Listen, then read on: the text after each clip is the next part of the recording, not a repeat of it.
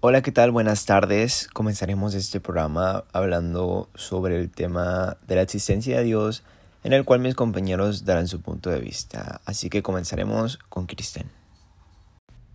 La existencia de Dios es un argumento que plantea cuestiones filosóficas, fundamentadas en relación con la ontología e implica un debate entre diferentes ideas, cuya expresión habitualmente no se limita al mundo de la racionalidad, sino que se extiende al de las creencias. El teísmo y el ateísmo son las posturas teóricas favorables y contrarias a la existencia de Dios o divinidad alguna, respectivamente. Por su parte, el agnofiloísmo niega la posibilidad de conocer la existencia de Dios. El debate en torno a este tema ha sido objeto de argumentos a favor y en contra, propuestos por filósofos, teólogos y otros pensadores. Los argumentos a favor de la existencia de Dios suelen incluir cuestiones metafísicas, empíricas, antropológicas y genoseológicas. Las alegaciones en contra suelen incluir cuestiones empíricas y razonamientos deductivos o inductivos. Sin embargo, no existe una definición universalmente aceptada de Dios. Algunas definiciones sobre Dios no son tan específicas como para permitir llegar a probar que exista. Una realidad que se ajuste a tales definiciones y por lo tanto existen diferentes líneas de debate. Y bueno, ahora es mi turno. Así que comenzaré con lo siguiente. El primer argumento ontológico en la tradición cristiana occidental fue propuesto por Anselmo en su obra de 1078. Anselmo definió a Dios como aquel del que nada más grande, el que puede ser pensado, y él argumentó que este, que este ser debe de existir en la mente, incluso en la mente de las personas que niegan su existencia.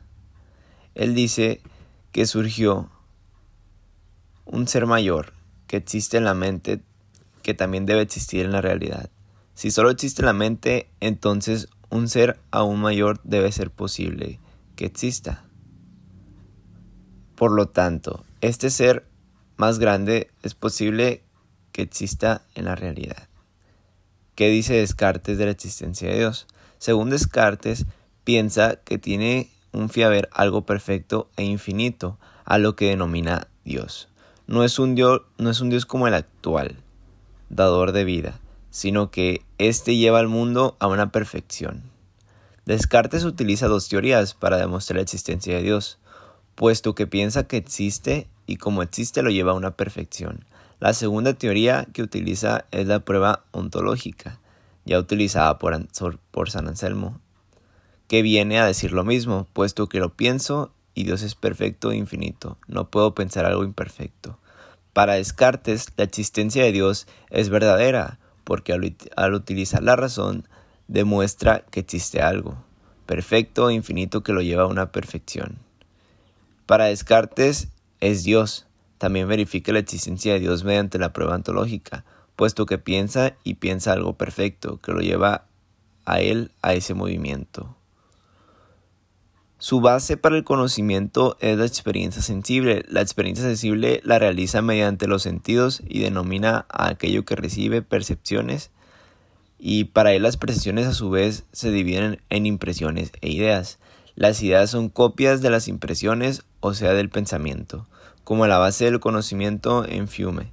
Son las impresiones que pues a su vez son las percepciones y él no puede percibir a Dios ya que nos dice que no existe. Y pues esto fue todo por mi parte.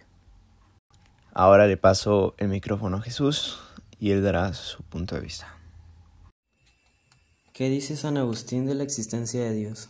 San Agustín reconoce que hay dos modos de conocer, la razón y la autoridad. Sin embargo, estos modos de conocer no son compatibles, sino que se complementan. En último término, incluso la fe descansa en un acto de la razón, la razón natural puede llegar, mediante la actividad filosófica, a la afirmación de la existencia de Dios. Ahora bien, el santo es perfectamente consciente de los límites de la razón y del entendimiento humano en orden al conocimiento de la esencia de Dios, así que la fe ayuda a ir más allá de los límites de la razón, de modo que la verdadera oposición filosófica no se halla entre la razón y la fe, sino entre la razón y la duda, La fe es conforme con la razón y la razón es conforme con la fe. El cristianismo es para San Agustín la culminación de la filosofía entendida como sabiduría. De ahí que en su sentido más alto identifique la filosofía como sabiduría cristiana. Lo que formula San Agustín no es una doctrina religiosa más, es la filosofía verdadera, la sabiduría que había alcanzado con el cristianismo su plenitud. ¿Qué dice Santo Tomás de la existencia de Dios? Según Santo Tomás, la existencia de Dios es un conocimiento natural en el ser humano al que puede llegar con el uso adecuado y lógico de su razón, incluso sin haber conocido la revelación cristiana ni haber realizado un acto de fe, la razón dirigida lógica y científicamente puede alcanzar la certeza de la existencia de Dios e incluso de la inmortalidad y espiritualidad del alma. A estas dos afirmaciones las llama los preámbulos de la fe. La razón precede a la fe y la filosofía a la teología. Sin embargo, Santo Tomás recreada el argumento ontológico de San Anselmo, según el cual, y como también afirma San Buenaventura, podemos conocer a Dios directamente en el interior de nuestra conciencia. Continuamos de nueva cuenta con Cristian. Argumentos a favor de la existencia de Dios. El argumento cosmológico sostuvo que hay una primera causa o motor de todo lo existente, que es identificado como Dios. Similar al anterior, el argumento de Aristóteles es el del primer motor inmóvil.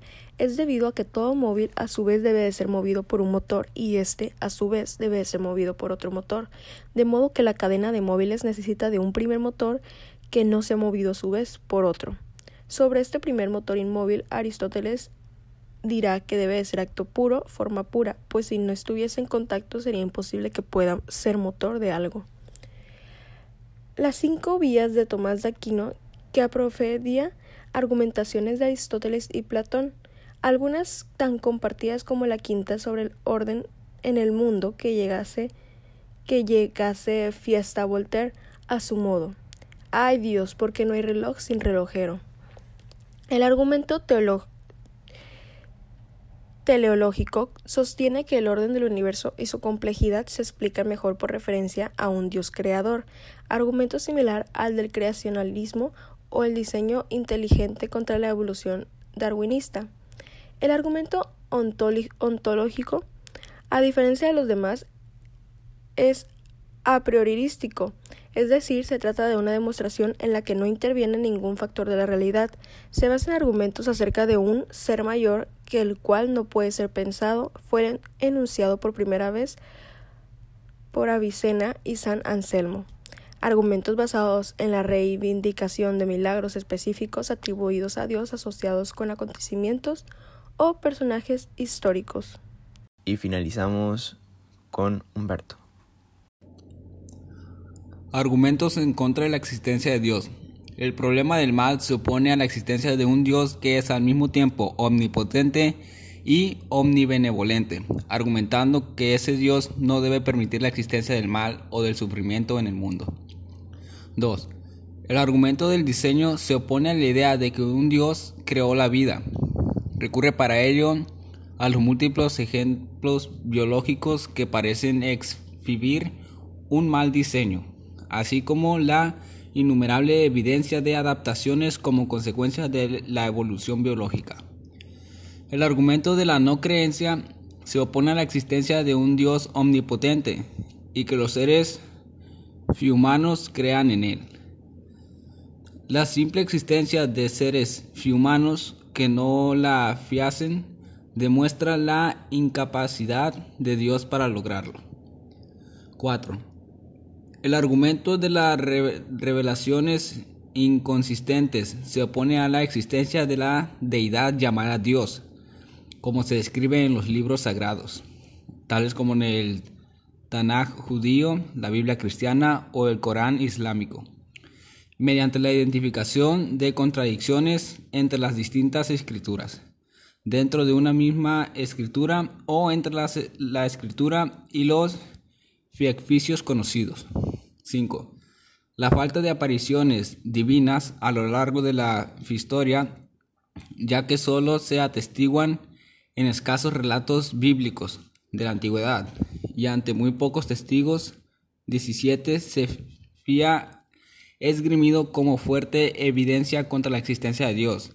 Las nulas pruebas reales de fenómenos sobrenaturales en el espacio, tras siglos de observación astronómica, constituyen otra prueba en contrario.